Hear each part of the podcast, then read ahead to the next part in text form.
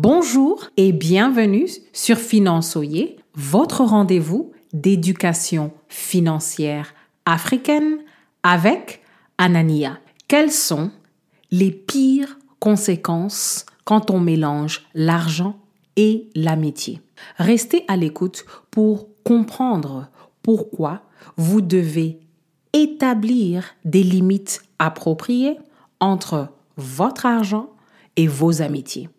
Le problème du jour est que beaucoup pensent que l'argent et les amitiés se mélangent. Mais les retombées de prêter l'argent à vos amis devraient vous pousser à réfléchir deux fois avant d'agir.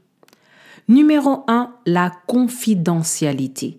Vous voulez limiter l'information que vous donnez sur votre position financière, de manière directe ou indirecte. Vous ne voulez pas que cela se retourne contre vous quand les gens commencent à vous solliciter pour tous leurs problèmes.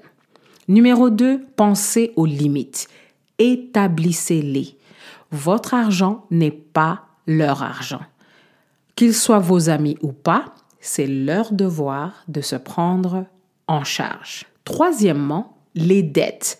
Calculez comment les dettes vont vous déstabiliser financièrement avant de les prendre pour aider vos amis. Cela devrait vous faire revenir à la raison. La question du jour.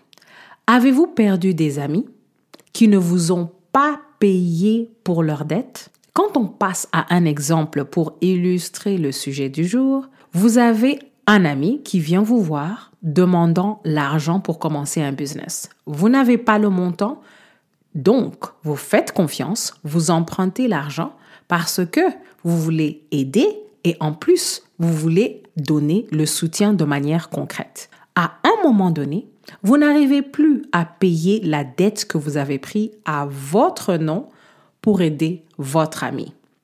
Et c'est là que vous allez vous rendre compte que votre ami est en train de vous éviter parce que le paiement n'est pas là. Donc, à ce point-là, c'est fini. Si vous prêtez l'argent aux amis, ne lâchez que ce que vous pouvez vous permettre de perdre. L'emprunteur est l'esclave du prêteur. Donc, la nature des relations change quand on amène l'argent dans l'équation.